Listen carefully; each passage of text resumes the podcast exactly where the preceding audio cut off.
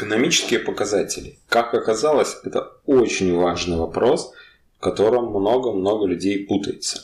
Первых показатели бывают не только экономические, а есть технические показатели. Но бывают ситуации, когда один показатель может быть техническим показателем, а может быть экономическим показателем.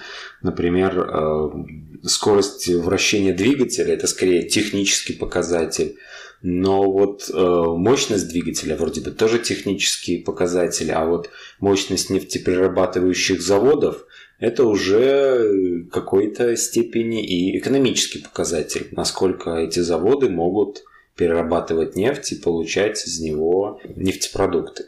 Важное свойство экономических показателей в отличие от математики, в том, что в математике мы можем считать все, что захотим. Мы можем делить, умножать, э, все что угодно. В экономике технически мы это тоже можем сделать, но экономика в первую очередь смотрит на то, есть ли смысл у нашего нового расчетного показателя. То есть если мы делим фонд заработной платы на количество сотрудников, получаем среднюю заработную плату, в этом показателе есть экономический смысл. Это может считаться полноценным экономическим показателем. Но если мы разделим, например, количество цветочных горшков в стране на стоимость одного дракола, то математически мы получим число. Но это число для экономики будет фикцией какой-то ерундой и непонятно чем.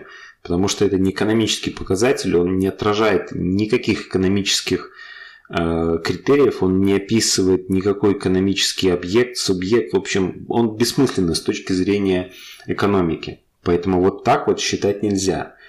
Э, кажется, это простая вещь, но очень много людей начинают складывать что-то, умножать, делить, получать какие-то показатели, которые отражают непонятно что. Но экономические показатели нужны не просто так сами по себе. На основании экономических показателей делаются какие-то выводы.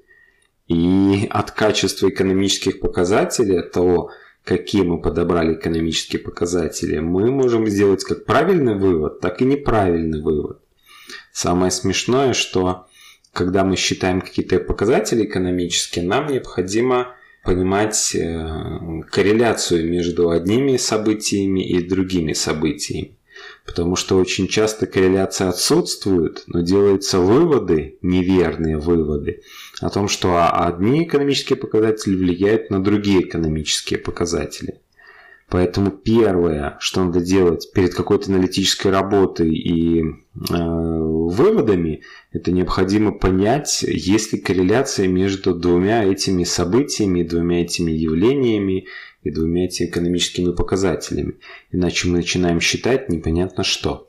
Ну вот простейший пример. А, мы увеличиваем скидку. Была скидка 5%, стала 30%. Как это отразится на выручке?